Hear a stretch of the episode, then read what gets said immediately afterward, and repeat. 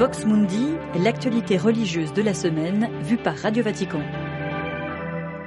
Bonsoir à toutes et à tous. Bienvenue dans notre émission hebdomadaire Vox Mundi. Marine Henriot avec vous ce soir et à mes côtés Olivier Bonnel. Bonsoir Olivier. Bonsoir Marine. Alors Olivier, euh, avec vous ce soir, on commente une triste actualité en Haïti. Au moins euh, six religieuses ont été enlevées hier soir par des groupes armés à Port-au-Prince, la capitale. Alors que sait-on pour l'instant de cette prise d'otage? Eh bien, ces religieuses membres de la congrégation des Sœurs de Sainte-Anne, un ordre fondé au XIXe siècle au Canada et présent en Haïti depuis 1944, se rendaient hier à l'université lorsque leur véhicule a été stoppé par des hommes en armes. Ceux-ci sont montés dans le minibus et ont pris tous les passagers en otage, les six religieuses donc, leur chauffeur, mais également deux autres personnes. Un enlèvement marine qui s'est déroulé en plein jour au cœur de la capitale Port-au-Prince, une capitale haïtienne où les enlèvements sont devenus monnaie courante et dont certains quartiers sont entièrement contrôlés par les gangs armés qui se disputent le territoire. Hum, et cet enlèvement, Olivier, a suscité de nombreuses réactions au sein de l'église haïtienne. Oui, d'abord la conférence haïtienne des religieux et religieuses qui a dit avoir appris avec grande émotion la triste nouvelle de l'enlèvement des religieuses. Des enlèvements, euh, écrit euh, cette conférence, de trop qui remplissent de tristesse et d'effroi les consacrés d'Haïti et les âmes de bonne volonté peut-on lire dans un communiqué. Autre réaction, celle de Monseigneur André Dumas, l'évêque d'Ansavo et Miragoane, qui condamne avec vigueur et fermeté cet ultime acte odieux et barbare qui ne respecte même pas la, la dignité de ces femmes consacrées qui se donnent à cœur joie complètement à Dieu pour éduquer et former les jeunes, les plus pauvres et les vulnérables de notre société. Monseigneur Dumas, sur lequel, euh, sur le diocèse duquel se trouve Port-au-Prince, demande que l'on arrête ces pratiques abjectes et criminelles sur la terre sacrée d'Haïti, puisqu'elles avilissent la dignité de l'être humain et les acquis de nos pères et mères fondateurs contre l'esclavage. L'évêque haïtien qui demande enfin, Marine, à toute la société haïtienne de se donner la main pour former un véritable faisceau de solidarité autour de tous les séquestrés du pays afin d'obtenir leur libération. Merci Olivier Bonnel et nous suivrons bien sûr dans nos prochaines éditions l'enlèvement de ces six sœurs en Haïti. Deux discours à l'ordre du jour pour le pape François ce samedi à 9h30. D'abord, il recevait les membres italiens du mouvement Renouveau charismatique. En salle du consistoire, François les a invités à être des bâtisseurs de communion. Souvenez-vous que la première annonce se fait avec le témoignage, leur a-t-il dit.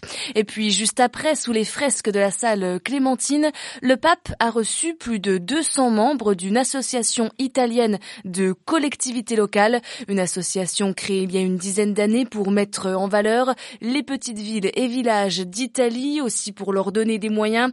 Alors évoquant la situation de marginalité dans laquelle se trouvent de nombreuses petites communes rurales, le Saint-Père a déploré le cercle vicieux qui se crée souvent dans ces situations. Le manque d'opportunités des campagnes pousse les plus entreprenants à partir, laissant un territoire de plus en plus abandonné à soi-même. Comme vous le savez, l'actualité du pape et du Vatican est à retrouver sur notre site internet. Je vous rappelle l'adresse www.vaticannews.va. Vous le savez, depuis ce jeudi et jusqu'à mardi se déroule la semaine de prière pour l'unité des chrétiens. L'Église universelle célèbre dans les églises, communautés et paroisses le chemin vers l'unité des chrétiens. Et le thème est extrait de Saint Luc, Tu aimeras le Seigneur ton Dieu et ton prochain comme toi-même. Point culminant de cette semaine, c'est mardi. Le pape François euh, célébrera les vêpres en la basilique Saint-Paul hors les murs à Rome. Et cette année, l'animation de cette semaine est confiée aux chrétiens du Burkina Faso, particulièrement à la communauté du Chemin Neuf. Le Burkina Faso, où la situation sécuritaire se dégrade depuis plusieurs années, au pays des hommes intègres autrefois, un exemple en termes de cohabitation religieuse. Les groupes djihadistes de plus en plus présents rendent le quotidien des chrétiens difficile. Alors comment est vécue cette semaine d'unité des chrétiens au Burkina Faso? La réponse d'Ézéchiel Ebier, il est le responsable de la communauté locale du Chemin Neuf. Dans un contexte d'insécurité, de terrorisme où le pays est mis à rude épreuve, entendre, voilà, cette invitation, ces commandements à aimer Dieu et à aimer son prochain comme soi-même, ça nous invite à entrer dans une démarche de conversion des cœurs, dans une démarche de recherche de paix durable face à cet extrémisme, à, cette violence extrême. C'est en cela que nous voyons que ce thème est très pertinent pour euh, davantage euh, nous mettre en communion, prier pour la paix. Le message euh, est, à communiquer au maximum de frères et sœurs burkinabés afin que Dieu lui-même puisse transformer les cœurs et que nous puissions continuer cette quête, cette quête pour une paix durable. Hmm, voilà le témoignage d'Ézéchiel Ebier, le responsable de la communauté du chemin neuf au Burkina Faso. Il était interrogé par Jacques Goll. Je vous propose de rester sur le continent africain, plus précisément à Djibouti, avec Monseigneur Giorgio Bertin. Après presque un demi-siècle dans la corne de l'Afrique, l'évêque de Djibouti et administrateur apostolique de Mogadiscio se Il est remplacé par Monseigneur Jamal Monseigneur Bertin est un missionnaire franciscain italien. Et en 1990, c'est lui qui devint le premier administrateur apostolique gérant la Somalie, Jean-Paul II ayant décidé de ne pas nommer un nouvel évêque à Mogadiscio après l'assassinat en 1989 de Monseigneur Colombo.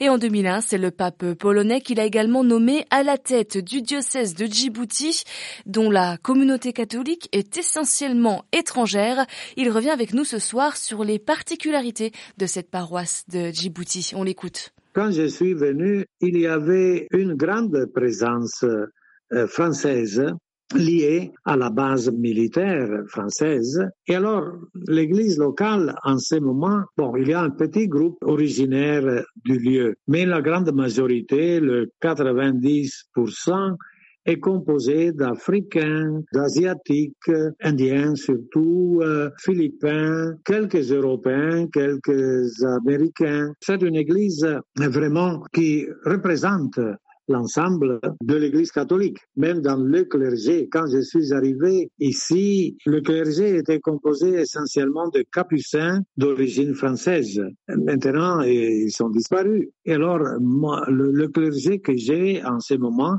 c'est un clergé international composé d'Africains, d'Indiens, d'Américains, quelqu'un de la Nouvelle-Zélande, moi de l'Italie, un bon nombre de religieuses que j'ai réussi à faire venir ici pour continuer l'œuvre dans nos écoles, qui est l'œuvre pastorale principale.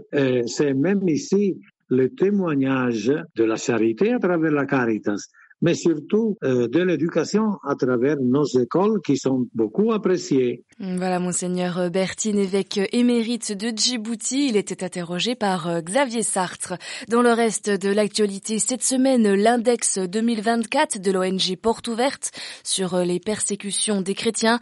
Ils sont 365 millions à être persécutés dans le monde, soit un chrétien sur sept. Et parmi les pays où le quotidien s'est dégradé, le Nicaragua, mais d'où nous est arrivé une bonne nouvelle cette semaine? Monseigneur Rolando Alvarez, détenu depuis plus d'un an. Un autre évêque, deux sémaristes et quinze prêtres ont été remis en liberté par euh, les autorités du Nicaragua. Ils ont tous été accueillis au Vatican dimanche dernier. Et avant de terminer cette émission, je vous propose de prendre la direction de Gaza, plus de 100 jours après le début de la guerre qui a fait jusqu'à présent 25 000 morts, dont 10 000 enfants. Le vicaire de la custodie de Terre Sainte le père Faltas, pointe du doigt les puissances de ce monde qui se taisent. On écoute euh, son témoignage. La situation est de pire en pire, terrible. Chaque jour, nous avons des morts supplémentaires, des enfants, des femmes, des personnes âgées, handicapées.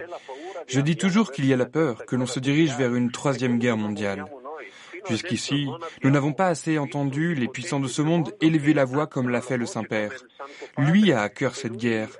Notre espérance est que, malgré toutes ces victimes, cette guerre trouvera une issue finale et une solution.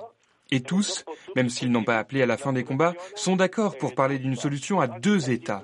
Même de très nombreux Israéliens le disent.